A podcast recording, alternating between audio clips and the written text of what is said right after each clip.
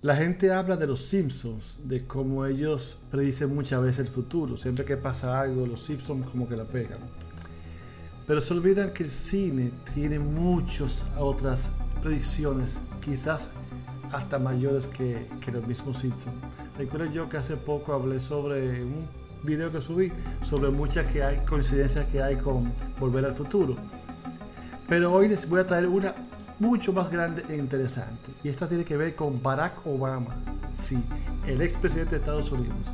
Esta es increíble y los va a dejar pasmados. Bienvenidos a Mar que Recomienda.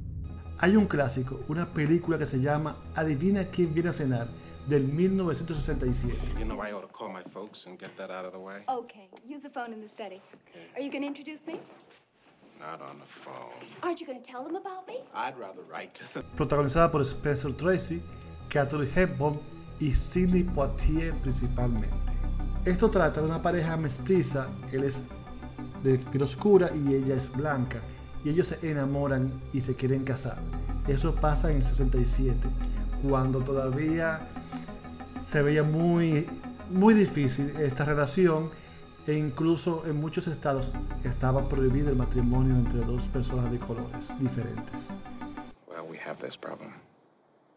I fell in love with your daughter. And as incredible as it may seem, she fell in love with me. And we flew back to San Francisco to see if you or Mrs. Straighton would have any objections if we got married. Entonces, mira los detalles. En la película se conocen en una universidad en Hawái. Uno. You see, John was invited to lecture at Hawaii University, and we met at this big party at the Dean. Al igual que los padres de Barack Obama. Dos. Ellos van a realizar labores sociales en África.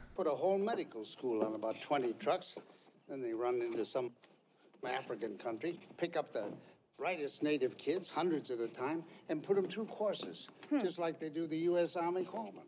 Al igual que los padres de Barack Obama. Tres. Mencionan que cuando tengan un hijo, este va a ser presidente de Estados Unidos. She feels that every single one of our children will be president of the United States, and they'll all have colorful administrations. Adivinen, Barack Obama. Washington, Oregon, and Hawaii.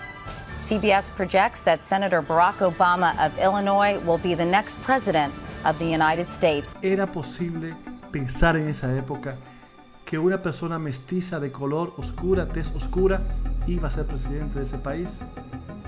No lo creo.